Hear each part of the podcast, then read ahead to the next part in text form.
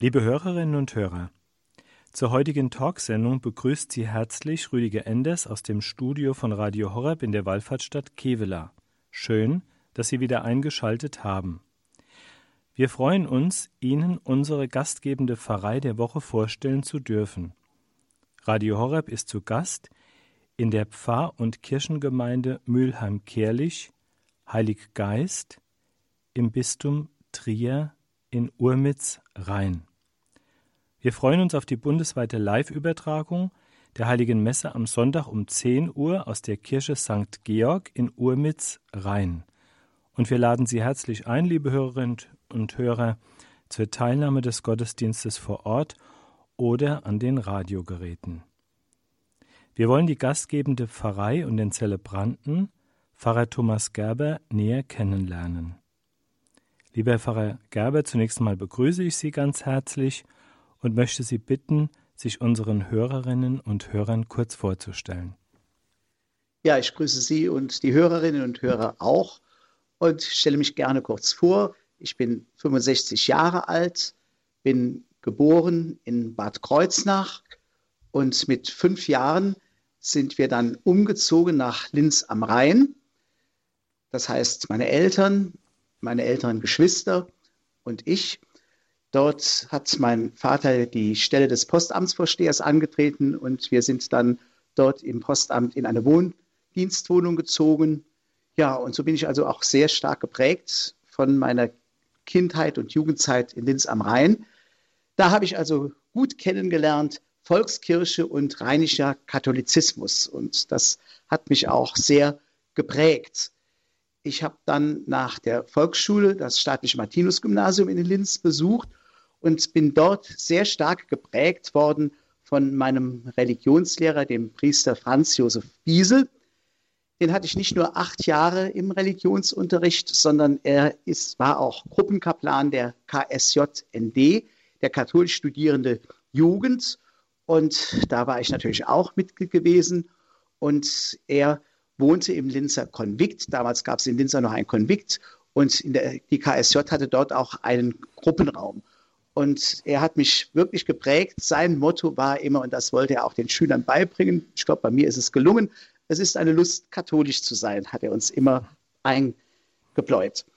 Ja, dann ist im Jahr 1973 das bischöfliche Konvikt in Linz aufgelöst worden und da hat mein Religionslehrer Franz Josef Biesel für die fünf auswärtigen Oberstufenschüler aus dem Konvikt ein Haus gemietet und hat dort mit ihnen in Wohngemeinschaft gelebt, damit die noch in Linz ihr Abitur machen konnten. Ja, und das war so ein Treffpunkt für uns KSJler. Wir nannten das immer die Kommune, weil die da zusammen lebten. Und da haben wir auch unsere Jugendarbeit weiter fortführen können. Da haben wir für ein Zuhause gefunden. Natürlich gab es auch in dieser Kommune einen Partykeller, wo wir gerne gewesen sind. 1974 dann, ich war 16 Jahre alt, haben wir dann eine Fahrt mit unserem Gruppenkaplan Franz Josef Biesel, also die Oberstufenschüler, in die Provence gemacht mit geistlichen Tagen in Lourdes. Und dort bekam ich zum ersten Mal die Eingebung, Priester zu werden.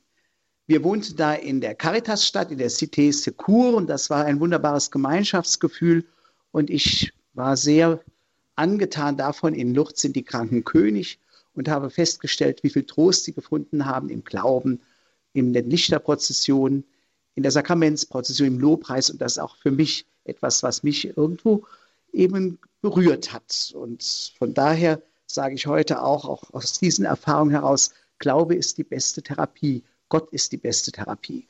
Dann bin ich dann 1976 nach dem Abitur ins Priesterseminar eingetreten und hatte viel Freude am Theologiestudium. Die meisten Jahre verbrachte ich in Trier und das Auswärtsstudium habe ich dann in München verbracht. 1983 wurde ich zum Priester geweiht und am 9. Juli dieses Jahres darf ich dann mein 40-jähriges Priesterjubiläum feiern. Meine Wirkstätten waren als junger Kaplan im Saarland und auch als Diakon im Diakonatspraktikum. Dann meine erste Faststelle war dann im Westerwald-Siegerland. Dann kam ich in die Koblenzer Stadtteile auf der rechten Rheinseite und seit September 2009 bin ich wohnhaft in Urmitz-Rhein. Zunächst wurde ich eingeführt als Pfarrer in den sogenannten Rheindörfern. Das sind die drei Dörfer Urmitz, Kaltenengers, St. Sebastian. Und dann wurde im September 2011 die Vereinsgemeinschaft Mülheim-Kehrlich begründet. das frühere Dekanat Bassenheim. Das war dann diese Vereingemeinschaft. Alle Vereine, das waren dann neun Vereine. Und in diesen neun Vereinen wirkten dann alle Hauptamtlichen auch und waren da eingesetzt und auch für ernannt. Und so war ich dann Pfarrer in Solidum in dieser neu gegründeten Vereingemeinschaft Mülheim-Kierlich. Seit 1. Januar diesen Jahres bin ich dann Priester in der neu gegründeten Pfarrei Mülheim-Kierlich Heilig Geist, die eben der ehemaligen Pfarreiengemeinschaft Mülheim-Kierlich in ihrer Größe entspricht. Seit 2009 bin ich zusätzlich vom Bischof beauftragt als Präses des Kolpingwerkes Diözesanverbands Trier und bin auch zugleich Präses des Kolpingwerkes Rheinland-Pfalz. Herr Pfarrer Gerber, jetzt würde uns natürlich sehr interessieren, was heißt es eigentlich in der heutigen Zeit Priester zu sein und was möchten Sie im Rahmen Ihres Priesterseins den Menschen geben? Ja, Priester sein, das hat uns auch unser Bischof Spital mitgegeben bei der Priesterweihe im Weihegottesdienst. Und zwar hat er uns da etwas ganz, ganz Wichtiges gesagt. Behalten Sie eine lebendige Beziehung zu Jesus Christus. Und da bin ich auch dankbar dem Priesterseminar, dass wir da auch in die Spiritualität eingeführt worden sind. Und für mich ist wichtig geworden, schon in der Zeit, als ich im Priesterseminar war, die eucharistische Anbetung.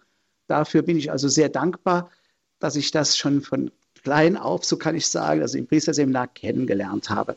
Das ist also sehr, sehr wichtig. Und wenn es heißt, was heißt es heute, Priester zu sein, halte ich das für wichtiger denn je. Ich hatte auch unter anderem mal einen spirituellen Begleiter, das war der Pater Matthias Utters in meiner Kaplanszeit. Und der hat mir noch mitgegeben, der ist dann auch einige, kurz danach auch gestorben, hat gesagt, wenn du die eucharistische Anbetung nicht pflegst, kannst du das nicht aushalten. Und er hat recht, denn auch das sagte unser damaliger Bischof Trier, dem der Bischof Spital, er sagte, Glaube verdunstet. Und dagegen gibt es nur eine Medizin, eben in Christus zu bleiben und dafür ist mir wirklich die eucharistische Anbetung wichtig. Und da denke ich an das Zitat von Karl Rahner, der Christ von morgen wird ein Mystiker sein oder er wird kein Christ mehr sein. Und das gilt erst recht für uns Priester. Bereits der Priester von heute, nicht erst von morgen, muss ein in Gott verwurzelter Priester sein, sonst hält er das angesichts der heutigen Glaubens- und Kirchenkrise nicht aus. Und ich danke wirklich den Priestern im Trierer Priesterseminar, dass sie mich spirituell auf die heutige Situation des Glaubens in unserer Gesellschaft sehr gut vorbereitet haben. Und ich darf vielleicht auch hier an dieser Stelle mal Jugendlichen, die eine Berufung in sich verspüren, sagen, es lohnt sich, Christus als Priester nachzufolgen, auch in dieser schweren Zeit. Das sage ich auch aus 40-jähriger Erfahrung und möchte auch da euch ein Wort mitgeben, Jugendlichen, die vor dieser Frage stehen, soll ich Priester werden oder nicht. Was Papst Benedikt da gesagt hat, das hat mir auch imponiert und gibt mir auch Kraft für mein priesterliches Wirken. Habt keine Angst vor Christus, er nimmt nichts und gibt doch alles.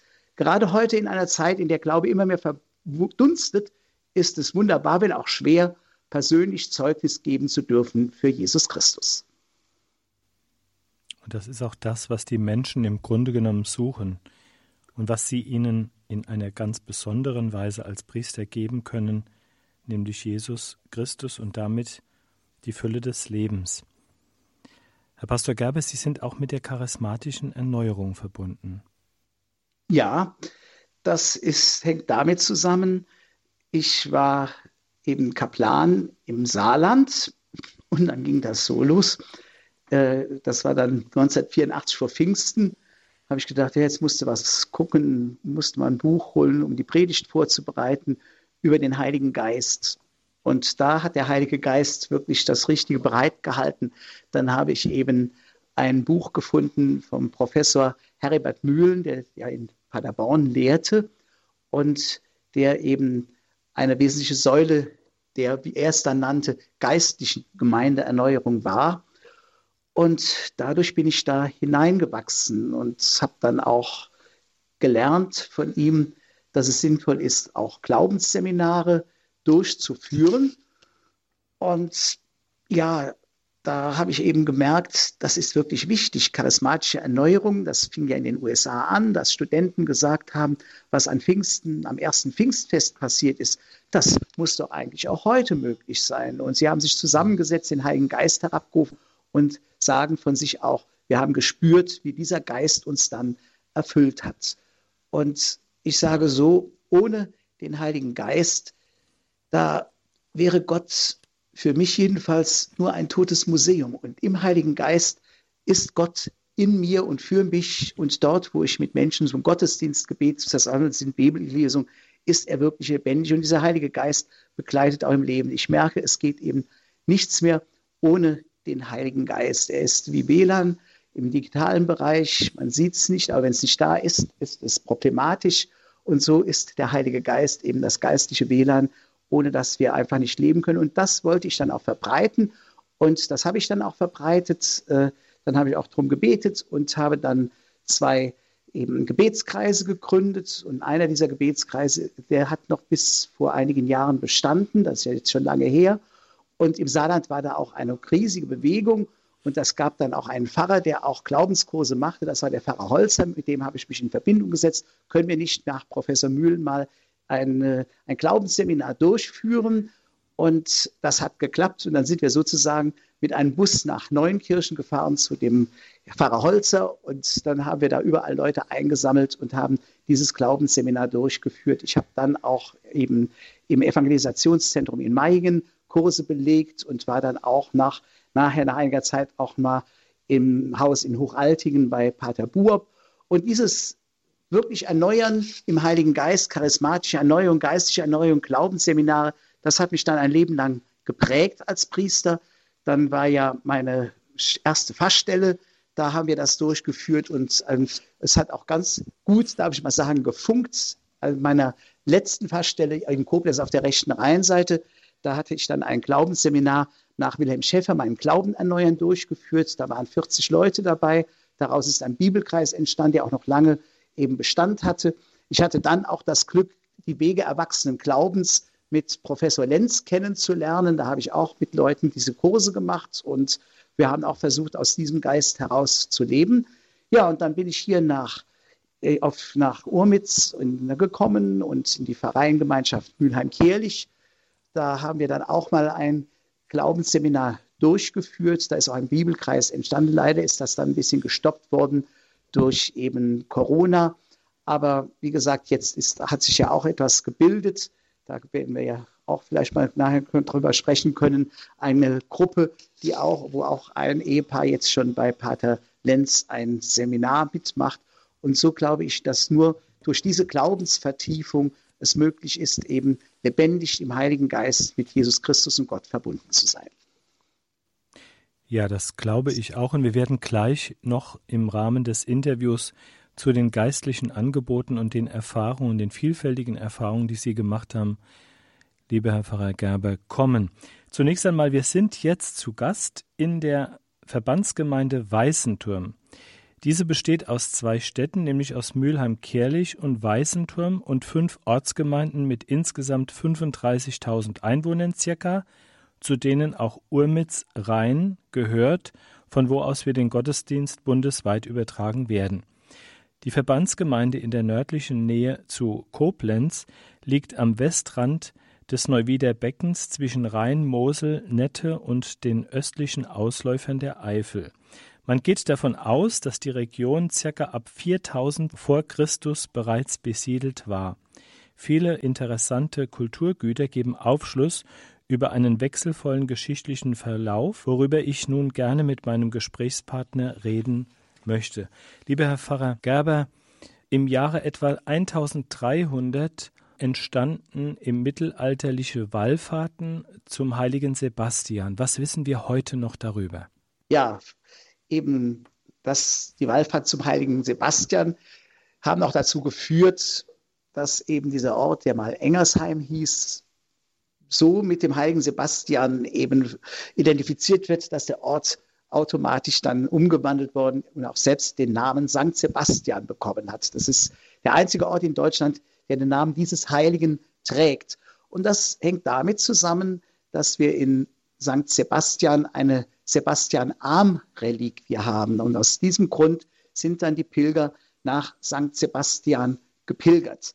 Und darüber hinaus haben wir auch noch was ganz Besonderes in St. Sebastian, nämlich ein Sebastianus-Schutzmantelbild. Wir kennen ja sonst eigentlich meistens eben äh, die Marienschutzmantelbilder. Maria breitet den Mantel aus, aber das ist ein Sebastianus Schutzmantelbild aus dem 17. Jahrhundert, wo der heilige Sebastian unter seinem Schutzmantel eben die verschiedenen Stände beschützt.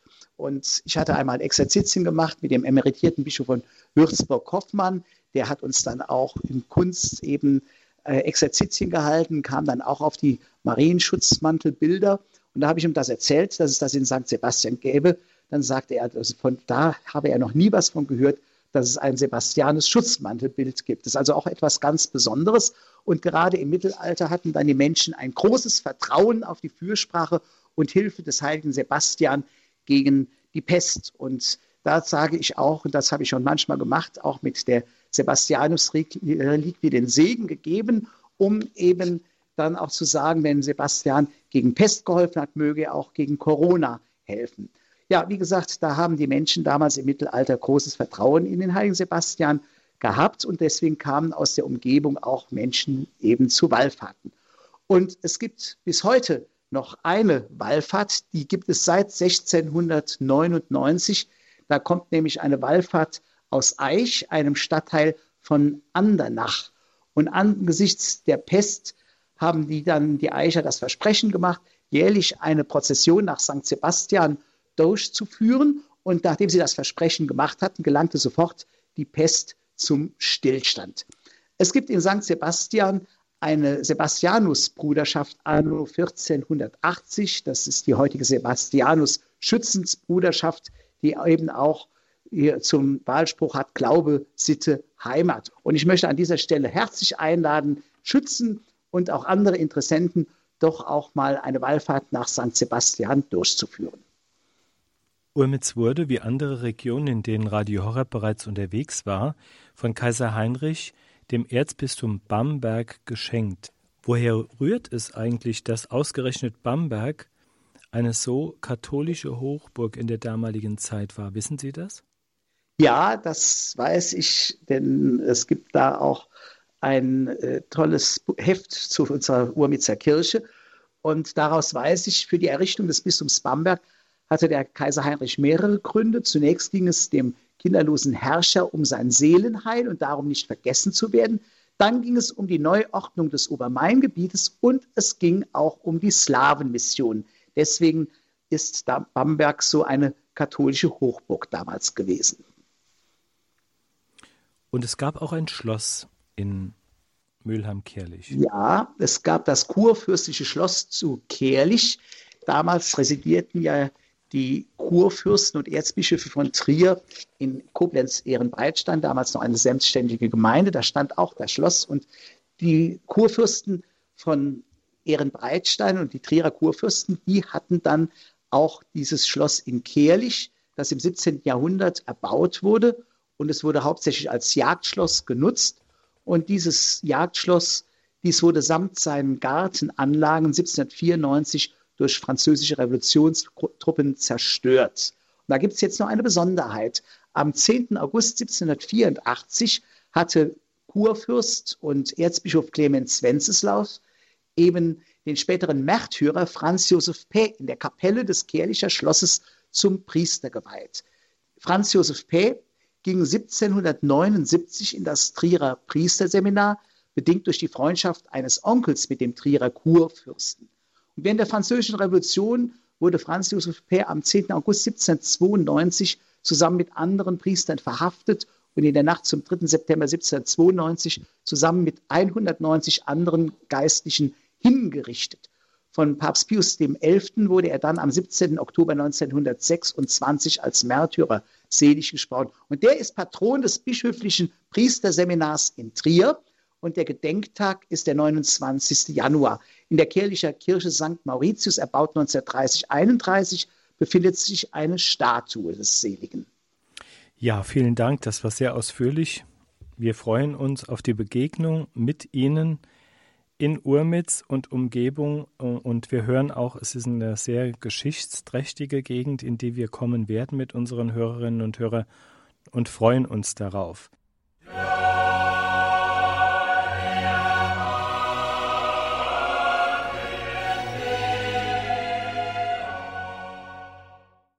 Schön, dass Sie eingeschaltet haben. Sie hören Radio Horeb, den Talk zur Pfarrei der Woche. Mein Gesprächspartner ist Pfarrer Thomas Gerber aus der Pfarr- und Kirchengemeinde Mülheim-Kerlich, Heiliggeist, und wir übertragen die Heilige Messe aus der Kirche Urmitz Rhein am Sonntag um 10 Uhr und laden zur Teilnahme ganz, ganz herzlich alle Hörerinnen und Hörer ein. Lieber Herr Pfarrer Gerber, Sie leiten oder Sie leiten, ja, lieber Herr Pfarrer Gerber, Sie sind als Priester in der vor wenigen Wochen fusionierten Pfarr- und Kirchengemeinde tätig. Sie umfasst insgesamt ca. 17.500 Katholiken und wurde 2011 erstmals gegründet. Ich darf Sie fragen, wie stellt man sich eine Fusion mehrerer Gemeinden heute vor? Ja, dann fange ich einfach mal damit an. Meine erste Fachstelle war eine Pfarrei. Zwar auch Diaspora dabei, aber eine Pfarrei. Meine zweite Fachstelle, da bekam ich zunächst zwei Pfarreien. Und dieses immer mehr größer werden hängt ja zusammen mit dem Priestermangel, mit damit das Glaube verdunstet. Dann ging es also mal los, ein, ein Pfarrer übernimmt mehrere Pfarreien. Und ja, damals war es dann noch so, dann war schon eine zweite Pfarrei böse, dass der Pastor nicht mehr da wohnte, aber das ging dann immer weiter, sodass es notwendig wurde, größere Einheiten zu gründen, die eben dann zu einer Pfarreiengemeinschaft zusammengefasst wurden. Und diese in der Pfarreiengemeinschaft zusammengefassten Pfarreien sind verpflichtet zu einer verbindlicheren Zusammenarbeit und die Verbandsvertretung von diesen Vereinen, einer Vereinsgemeinschaft, bekommen dann auch die Aufgabe des Personals, der Personalführung übertragen und auch die jährlich üblichen Bistumszuschüsse fließen nicht mehr in die einzelnen Vereine, sondern werden der Verantwortung der Verbandsvertretung der Vereingemeinschaft übergeben. Die Neugründung einer Pfarrei bedeutet die Fusion der Pfarreien der ehemaligen Vereingemeinschaften. Es gibt dann nur noch einen Pfarrgemeinderat, einen Verwaltungsrat und eine Pfarrkirche für die fusionierte Pfarrei. Die ehemaligen Pfarreien nennen sich jetzt Kirchorte und in denen können sich die ehemaligen Pfarrgemeinde und Verwaltungsräte unbürokratisch als ehrenamtliche Pastoral- bzw. Verwaltungsteams um die Belange ihrer jeweiligen Kirchorte kümmern. Pfarrkirche ist in unserer neu gegründeten Pfarrei die Kirche Maria Himmelfahrt in Mülheim. Und wie funktioniert diese Zusammenarbeit in der Praxis? Haben Sie genügend Mitarbeiterinnen und Mitarbeiter? Ja, wir können immer wieder neue Mitarbeiterinnen und Mitarbeiter gebrauchen, aber ähm, es ist schon so, dass wir doch Menschen haben, die gerne miteinander arbeiten. Also herzliche Einladung, liebe Hörerinnen und Hörer, wenn Sie das hören und im regionalen Umfeld der Pfarr- und Kirchengemeinde Mülheim-Kerlich-Heiliggeist wohnen, bringen Sie sich ein in den neu gegründeten größeren Pfarr- und Kirchengemeinde. Lieber Pastor Gerber, ähm, sind es reine Strukturveränderungen, die herbeizuführen sind, oder gibt es auch Ziele oder auf ein bestimmtes Ziel hin ausgerichtete neue Alternativangebote? Da gibt es für uns die Beispiele Kommunion und Firmenvorbereitung. In der Firmenvorbereitung, da vernetzen wir uns sogar noch weiter im ebenfalls neu gegründeten pastoralen Raum Andernach, dem ehemaligen Dekanat Andernach Bassenheim. Und ich will ein paar Beispiele nennen, wo es sinnvoll ist, dass wir eben da eine solche neue Struktur haben. Das ist Bibelarbeit, Gebetskreise, Wallfahrten, mehrtägige Pilgerreisen, Glaubensseminare. Und da ist ja ein Beispiel, äh, da wenn, ich würde auch gleich noch gerne was zu sagen, dass eine Gruppe Treffen mit Gott am Entstehen ist. Also da mhm. gibt es genügend Dinge, die wir eben vernetzt besser eben geschultert bekommen, als wenn Einzelvereine daran gehen und viele Dinge könnten kleinere Vereine überhaupt nicht mehr so angehen, wie wir das jetzt in der neuen Struktur können. Und wie viele Priester oder Diakone, Gemeindereferentinnen sind mit Ihnen gemeinsam in dieser neuen Pfarr- und Kirchengemeinde unterwegs? Ja, als ich vor 13 Jahren die Fachstelle in den Rheindörfern antrat, da waren wir noch zwölf Hauptamtliche. Jetzt sind wir nur noch vier. Und die bestehen daraus eben, dass eben der Pfarrer Günter Vogel und ich, wir sind hier eben als Priester eingesetzt.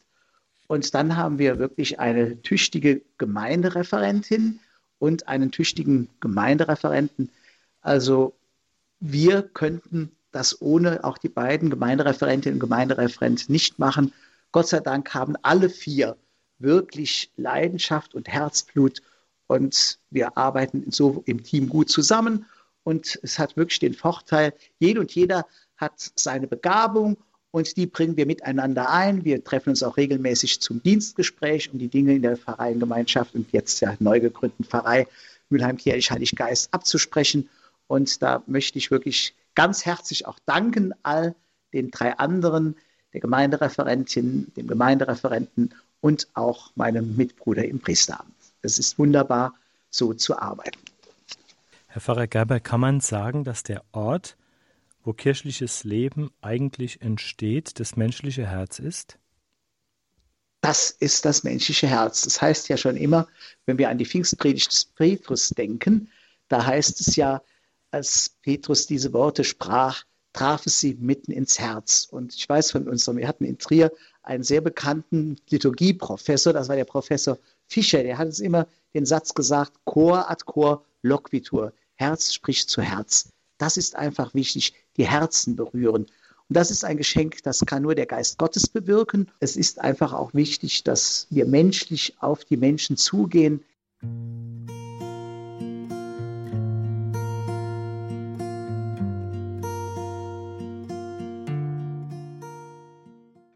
Liebe Hörerinnen und Hörer, Sie hören Radio Horeb, konkret den Talk zur Pfarrei der Woche.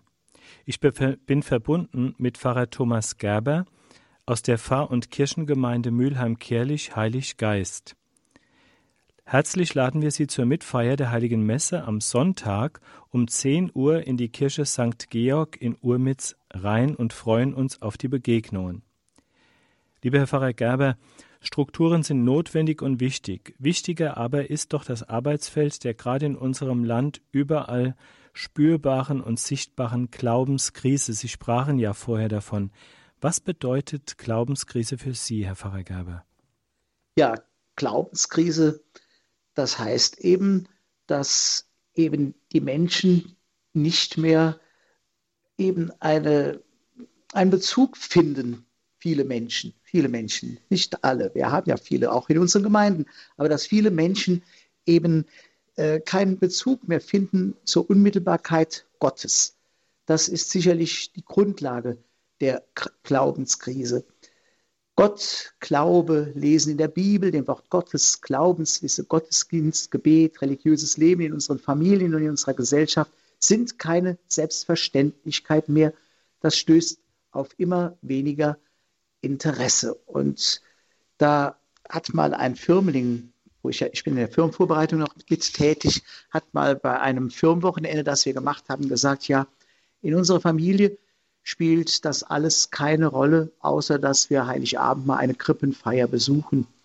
Ja, und das ist es. Und dieser Firmling hat ja Gott sei Dank gesagt, ich habe in diesem Kurs aber gespürt, dass es doch wichtige Fragen gibt, mit denen ich mich nie beschäftigt habe und ich glaube, ich werde doch mal nächstens mich der mehr beschäftigen. Ja, und dann will ich da auch ein Thema ansprechen, das, was erfreulich ist. Und das, da freue ich mich riesig immer wieder drauf. Es gibt viel praktizierte Nächstenliebe. Wer in der Liebe bleibt, bleibt in Gott, heißt es ja schon im ersten Johannesbrief. Oder Karl Rahner spricht von einem anonymen Christentum, dass ich Menschen entdecke, die die Liebe wirklich leben, die Menschlichkeit. Da kann ich mir immer noch eben eine Scheibe von abschneiden. Ich habe gute Beziehungen zu Feuerwehren und da muss ich einfach sagen, das sage ich denen manchmal in der Predigt, wenn ihr in den Himmel kommt dafür, dass ihr wirklich selbstlos den Menschen helft und der liebe Gott sagt, der Pfarrer Gerber schwätzt zwar viel, aber ihr habt wenigstens was getan, macht mir die Feuerwehrleiter runter, dass ich auch noch hochkomme. Also dass ich erlebe wirklich viel praktizierte Nächstenliebe und das sagen Leute mit Recht, ja wenn ich doch liebe, dann bin ich doch in Gott. Da gibt es überhaupt eben keinen Zweifel dran. Und dann sagen sie doch auch, ja, äh, die, äh, das mit der nächsten Liebe, das ist ja da drin. Das ist so ein bisschen der Mainstream. Aber jetzt Gott zu suchen, Gottes Gegenwart und Liebe spüren, nach Gottes Willen fragen, mit Gott ins Gespräch kommen, sich Zeit nehmen für Gott, das kommt in unserer Gesellschaft kaum noch vor. Und ich möchte auch sagen, unsere Zeit ist zu laut und zu hektisch, sodass die Menschen keine Chance bekommen, um die Stille zu suchen. Aber ohne Stille keine tiefere persönliche Gotteserfahrung. Das ist eben das Problem. Und da hat der Pfarrer Kocher ja mal in äh, einer Predigt den Kardinal Koch, äh, den, den Kardinal Kasper wirklich das gute Wort gesagt. Eben, wir hatten bis jetzt die anthropozentrische Wende, dass Kirche sagt, ja, wir müssen auf den Menschen zugehen, was ohne weiteres richtig ist. Da darf nichts, kein Juda dran geändert werden. Aber wir brauchen jetzt auch eine theozentrische Wende, auch Gott wieder unmittelbar eben zu erahnen, zu suchen. Es heißt ja, das Gebot heißt ja, du sollst den Herrn, deinen Gott lieben, mit ganzem Herzen, mit ganzer Kraft und mit ganzer Seele. Und das zweite Gebot kommt dem gleich, deinen Nächsten lieben wie dich selbst. Und das ist für mich die tiefe Glaubenskrise, dass diese Unmittelbarkeit Gottes einfach nur noch impliziert oft gesehen wird. Ja, das ist ja in der nächsten. Sie sprachen vorhin von dem Treffen mit Gott in Ihrer Pfarrei, über das Sie sich sehr freuen. Was ist das für ein Angebot? An wen richtet es sich, und wie ist es entstanden? Ja, das ist für mich ein Traum gewesen, dass das so entstanden ist. Ich habe immer zum Herrgott gesagt und sage das immer, du musst es machen, ich kann es nicht machen, du musst alles machen. Äh, das sage ich ihm immer, das sage ich ihm bei jedem Gottesdienst, das sage ich ihm bei allem, was ich tagsüber mache. Und da hat sich was getan. Ich habe ein sehr nettes junges Paar getraut. Das hat eine schwere Ehekrise bekommen. Und die haben persönlich Gott erfahren in ihrer Krise. Und das hat auch die Ehe gerettet. Und sie sagen selbst, wir haben uns bekehrt und wie gesagt, das hat ihre Ehe gerettet. Es ist eine persönliche Gotteserfahrung dieses Paares. Der Ehemann studiert mittlerweile an der Philosophisch-Theologischen Hochschule Fallender Theologie und das Ehepaar will eine Gruppe von Menschen zusammenführen, die sich auf eine persönliche Gotteserfahrung einlassen wollen. So, dann habe ich einen Mann kennengelernt, dessen Leben war total kaputt, Drogen und so weiter. Und der hat über die Freikirche eben zu einer persönlichen Gotteserfahrung und Bekehrung gefunden. Und der ist dann konvertiert, weil er das katholische Eucharistieverständnis glaubt. Und er sagt eben, ich glaube daran, dass das der Leib Christi wirklich ist, dass dieses Brot gewandelt ist in den Leib Christi. Er hat sogar, als ich in die katholische Kirche aufgenommen hatte, das war am 11. September 2022 im Kirmeshochamt in Kaltenengers, eben ein persönliches Zeugnis abgegeben, äh, wie das denn war, wie er dann eben aus der Drogenszene rauskam und wie er dann eben zum Glauben gefunden hat. Das ist auch sogar äh, auf Video noch zu hören bei YouTube Vereingemeinschaft Mülheim-Kirlich Kirmesgottesdienst am Sonntag, 11.09.2020 in Kaltitz-Engers. Dann geht es weiter, dann habe ich ein junges Paar getraut, das eben auch sowohl in der Freikirche tätig ist als auch in der katholischen Kirche. Und die sagen auch, ja, bei uns in der Freikirche ist da jetzt was weggefallen. Ich bin froh, dass wir hier, wir sind froh, dass wir hier weiterkommen können. Dann habe ich vier Paare, deren Kinder ich getauft habe. Und die sagten, ja, wir würden da gern mal mitmachen und schauen das mal an. Und wer freut, ich freue mich ganz besonders, dass der Name der Gruppe das Wesentliche trifft. Sie sagen, wenn wir uns treffen, dann ist das Treffen mit Gott. Darüber hinaus gibt es aber auch eucharistisches ähm, Anbetungsgebot in Ihrer Pfarrei, Herr Pfarrer Gerber. Ja, das ist allerdings recht wenig noch ausgestaltet. Das wünschte ich mir mehr. Es ist mir an früheren Wirkungsstätten mit der Hilfe Gottes wenigstens in geringem Umfang gelungen, zum Beispiel in meiner früheren Pfarrei Koblenz, Horschheim, St. Maximin. Donnerstags war da immer Anbetung vor der Messe. Dort war ich auch zuständig für die Pfarrei Koblenz, Pfaffendorf, St. Peter und Paul und da befindet sich das Kloster Bethlehem und da war ich mit den Leistenkapuzinerinnen von der ewigen Anbetung sehr, äh, Anbetung sehr verbunden und bin selbst oft zur Anbetungskapelle zum Gebet gewesen, habe auch einmal im Monat mit den Schwestern vom Kloster Bethlehem Eucharistie gefeiert und manchmal haben wir uns auch mit unserer Pfarrgemeinde dort im Kloster zur Eucharistie versammelt. Ich bin dankbar, dass ich die Gelegenheit habe, mit den Schwestern vom Kloster Bethlehem über Radio Horeb nach wie vor die Vesper beten zu können. Ja, und in unserer heutigen Pfarrei Mülheim-Kirchlich-Heilig Geist gibt es nur noch Reste des ehemaligen Festes des ewigen Gebetes. Es gibt noch ein Angebot, das ist am Herz-Jesu-Freitag in Weißen Turm. Da ist dann immer eucharistische Anbetung. Und mein lieber Mitbruder Günther Vogel hat einmal in unserer ehemaligen Vereinsgemeinschaft Mülheim-Kehlich zu einer eucharistischen Anbetung Tag und Nacht eingeladen. Aber auf seine Einladung hin hat es nur wenig positive Rückmeldungen gegeben. Er hat das dann im kleinen Kreis durchgeführt und wir beide sind uns einig, dass wir da auch wieder rangehen wollen. Und Sie, lieber Herr Enders, Enders haben mich ja auf Ihr Video Initiative Gott Raum geben hingewiesen, sieben mal 24 Stunden eucharistische Anbetung in Mainz. Das hat mich animiert und ermutigt, dann zusammen mit meinem Mitbruder Günter Vogel anhand des Videos mit Gottes Hilfe Menschen für die eucharistische Anbetung zu gewinnen. Da geht es mir so wie dem Apostel Petrus, der zu Jesus mal sagte, äh, beim reichen Fischfangmeister, wir haben die ganze Nacht gearbeitet, nichts gefangen, doch auf dein Wort hin werde ich die Netze noch einmal auswerfen. Das gilt für mich als Priester, solange ich lebe. Ja, ich darf dazu noch mal kurz erklärend sagen, in Mainz ist eine 24-7 ähm, eucharistische Anbetung entstanden, die organisiert wird von der Frau Ursula Schwarz, eine Laien. Und wir haben ein Video gedreht im letzten Sommer, nee, vor zwei Jahren bereits haben wir ein Video gedreht, ähm, wo uns die Leute, die diese eucharistische Anbetung, insgesamt 140 Personen sind das, mittragen und unterstützen und sich hier einbringen, die gesagt haben, was ihnen die eucharistische Anbetung bedeutet. Punkt 1.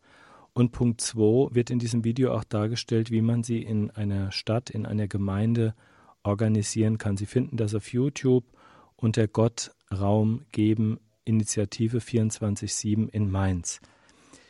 Lieber Herr Pfarrer Gerber, in Ihrer Pfarrei, wenn man dort beheimatet ist, darf man sich auch über eine Familienkatechese und Wege erwachsenen Glaubens freuen. Können Sie uns dazu was sagen? Ja, da ist unser Gemeindereferent und mein Mitbruder Günter Vogel tätig bei der Erstkommunion Vorbereitung. Die wird jetzt als Familienkatechese durchgeführt. Da gibt es zehn Katechesen und da können sich auch die Familien eventuell zusammentun und gemeinsam diese Katechese betreiben, was ja auch sinnvoll sein kann. Und es gibt dann natürlich noch vier gemeinsame Treffen eben mit den Kommunionkindern und ihren Eltern. So geschieht bei uns Kommunionvorbereitung. Ja, und Wege erwachsenen Glaubens. Und ja, da ist ja auch noch, möchte ich auch das Stichwort Schönstadt noch bringen. Ich freue mich, dass wir in der, hier in, ganz in unserer Nähe in Fallender Schönstadt diese zwei geistlichen Impulse haben. Palutiner und die Schönstadtbewegung. Ja, und da, wie gesagt, in der äh, bei den Palutinern, da haben Sie gerade angesprochen, die Wege des erwachsenen Glaubens, das macht eben der Pater Hubert Lenz von den Palutinern, der eben sagt, wir haben immer wieder Kinder, Jugendliche katechetisiert, aber nie etwas getan, um einen aufgeklärten Erwachsenenglauben zu fördern. Und deswegen hat er diese Initiative begründet und das ist eine ganz großartige Initiative. Er ist auch Beauftragter der, Deutschen Bischofskonferenz, eben diese Erwachsenenkatechese in Deutschland zu verbreiten. Und äh, wie gesagt, dieses, ich möchte es mal nennen, Gründungsehepaar unserer Gruppe Treffen mit Gott, die machen zurzeit bei ihm einen solchen Kurs und der soll auch zur Vertiefung, zur persönlichen Gottesbeziehung führen. Ich bin überglücklich darüber, dass ich auch in der Nähe von Schönstadt, der Schönstadtbewegung leben darf, ein internationaler Wallfahrtsort. Und ich besuche diesen Ort sehr gerne, gehe auch gerne ins Urheiligtum, auch zur Anbetung und habe es auch sehr gerne, dann auch immer wieder mein Liebesbündnis mit der Gottesmutter zu erneuern, dass ich ihr all das, was mir im Leben widerfährt, am, am Schweren, aber auch am Guten, einfach weitergebe äh, als Gnadenkapital und damit, damit reicher Segen kommt. Und ich gehe auch gerne auf den Berg Schönstadt, wo eben der Pater Kentenich, der Gründer der Schönstadtbewegung, seine letzte Ruhestätte gefunden hat. Und überhaupt, das Schönstadt ist ein internationaler Wallfahrtsort. Da ist viel Segen und ich denke auch, ich erlebe das immer wieder, dass man freundlich empfangen wird dort, wenn man da jemanden fragt von der Schönstadtbewegung und dass die verschiedenen Stände da ihre Häuser haben. Das ist einfach einmalig und ich danke Gott, dass es das gibt, dass es Schönstadt gibt und danke Gott, dass ich da in der Nähe bin und immer wieder mir da geistige Kraft holen kann. Als wir uns trafen in der Pfarrei in der letzten Woche, da sprachen wir unter anderem auch über das wirksame Werkzeug der Alpha-Kurse zur Gemeindeerneuerung. Ich glaube, lieber Herr Pfarrer Gerber, ich verrate kein Geheimnis, wenn ich sage, Sie würden gerne einen Alpha-Kurs starten, wenn daran Interesse wäre, oder? Absolut, kann ich da nur sagen. Und äh, Sie haben mir ja auch schon mal ein bisschen gesagt, gezeigt, wie ich zu den Videos komme. Absolut ja.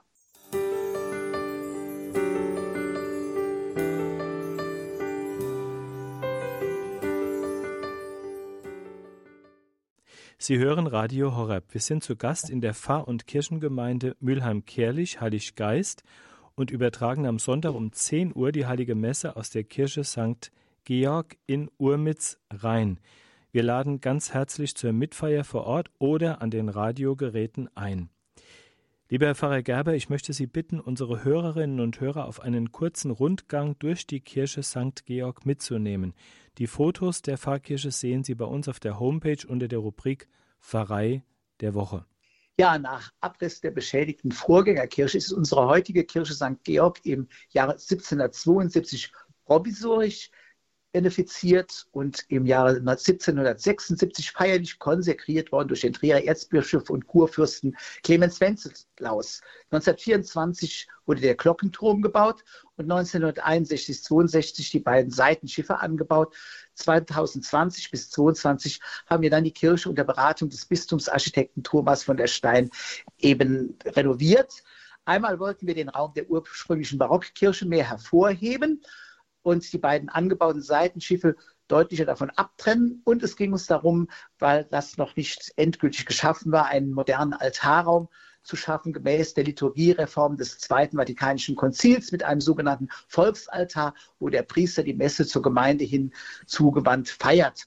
Und nachdem die Zahl der Kirchenbesucherinnen und Besucher ja zurückgegangen ist, mussten auch neue Funktionen für die Seitenschiffe gefunden werden. Das linke Seitenschiff dient als Taufkapelle und Ort der Eucharistiefeier an Werktagen. Das rechte Seitenschiff ist die St. Georgskapelle. So, und dann fangen wir an, wir betreten die Kirche am Haupteingang. Und da ist an der Inneneingangstür auf Glas geschrieben zu lesen, hier ist nichts anderes als das Haus Gottes und das Tor des Himmels. Beim Betreten der Kirche fällt der Blick auf das barocke Hauptschiff und den neu gestalteten Altarraum. Gehen wir jetzt durch den Mittelgang nach vorne. An den Wänden rechts und links sehen wir vier Bilder des Malers Johann Benedikt Beckenkamp, die um das Jahr 1778 entstanden sind. Das fünfte Bild, das zu diesem Zyklus gehört, ist im rechten Seitenschiff.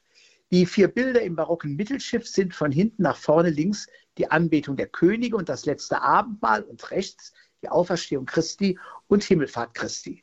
Das Bild im rechten Seitenschiff zeigt die Verklärung Christi. Gehen wir in der Barockkirche nach vorne, so sehen wir an der linken Wand die barocke Kanzel, daneben der Seitenaltar mit der plastischen Darstellung von Mutter Anna und ihrem Kind Maria, daneben auf einem Sockel eine kleine Statue des heiligen Josef mit dem Kinde Jesus. An der rechten Wand sehen wir gegenüber vom linken Seitenaltar im rechten Seitenaltar die plastische Darstellung des heiligen Georg, der den Drachen tötet. Daneben und Gegenüber der Statue des heiligen Josef die kleine Statue Maria mit Kind, wie die Mutter Gottes der höllischen Schlange den Kopf zettelt. Vom Altarhaus aus werfen wir einen Blick zurück auf die Empore und sehen den barocken Prospekt der Orgel, die von der Firma Hugo Meyer in Heusweiler Saarland gebaut wurde. Blicken wir nun in den modernen Altarraum hinein. Er wurde von der Aachener Künstlerin Eva von der Stein gestaltet. Altar und Ambo sind aus Pfälzer Rotsandstein. Mir gefällt am Altar die Würfelform, außerdem das massive Material und dennoch eine würdige Schlichtheit. Das gleiche gilt auch vom Ambo. Beeindruckend für mich das Altarkreuz. Über den neu gestalteten Altarraum im Sinne des Zweiten Vatikanischen Konzils schauen wir hinauf zum barocken Hochaltar. Da ist die Ebene des Tabernakels, in dem die Eucharistie aufbewahrt wird.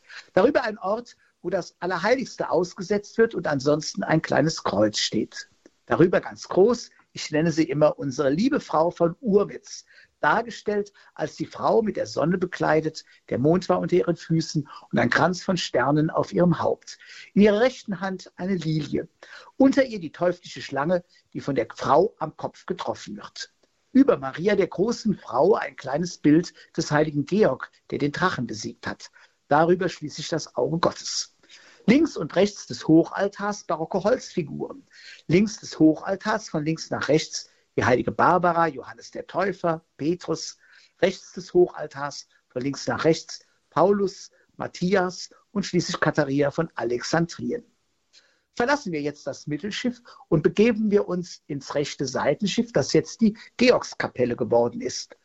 Dort befindet sich seit der Renovierung die St. Georgs-Statue, die bei der Urmitzer Kirmes vor dem Kirmesamt von Mitgliedern des jeweiligen sogenannten Schorschjahrganges in einer Prozession durch unser Dorf getragen wird. Das linke Seitenschiff ist die Taufkapelle und der Ort für die Feier der Eucharistie an Bergtagen. Lieber Herr Pfarrer Gerber, Sie sind, und da verrate ich auch kein Geheimnis, ähm, auch ein Freund der Begleitung von Menschen auf Fahrten ins Heilige Land, nach Rom, nach Assisi und auch nach Lourdes. Warum? Weil diese heilige Orte mich selbst im Glauben bestärkt haben, will ich diese Orte auch meinen Mitmenschen zeigen. Als Pilgerinnen und Pilger sind wir dann mal weg vom Alltag, wachsen zu einer geistlichen Gemeinschaft zusammen und erleben, dass wir im Glauben nicht allein sind und Gott wirklich ist. Und in diesem Sinne ganz herzliche Einladung, daran auch teilzunehmen. Lieber Herr Pfarrer Gerber, ich sage an der Stelle ein ganz herzliches Dankeschön für das ausführliche Interview. Wir werden für Ihren wertvollen Dienst beten und Sie so mittragen. Liebe Hörerinnen und Hörer, das war unser heutiger Talk zur Pfarrei der Woche aus der Pfarr- und Kirchengemeinde Mülheim-Kerlich, Heilig Geist, wo wir am Sonntag zu Gast sein werden. Ich danke Ihnen, lieber Herr Pfarrer Gerber, für das informative Interview. Wir laden Sie nochmals ausdrücklich zur Mitfeier des Gottesdienstes am Sonntag um 10 Uhr in die Kirche St. Georg in Urmitz rein oder zur Teilnahme an den Radiogeräten. Zum Abschluss möchte ich Sie noch bitten, unseren Hörerinnen und Hörern mir auch selbst den Segen zu erteilen. Ja, ich bedanke mich auch für das Gespräch und freue mich auch, wenn ich, dass ich verbunden sein durfte mit vielen Hörerinnen und Hörern und gerne erteile ich natürlich jetzt den Segen. Der Herr sei mit euch. Und mit deinem Geiste. Der Herr segne und behüte euch. Er wende euch sein Antlitz zu und sei euch gnädig. Der Herr lasse sein Angesicht über euch leuchten und schenke euch seinen Frieden. Das gewähre euch auf die Fürsprache der Gottesmutter Maria und des heiligen Georg, der gute Gott, der Vater und der Sohn und der Heilige Geist. Amen.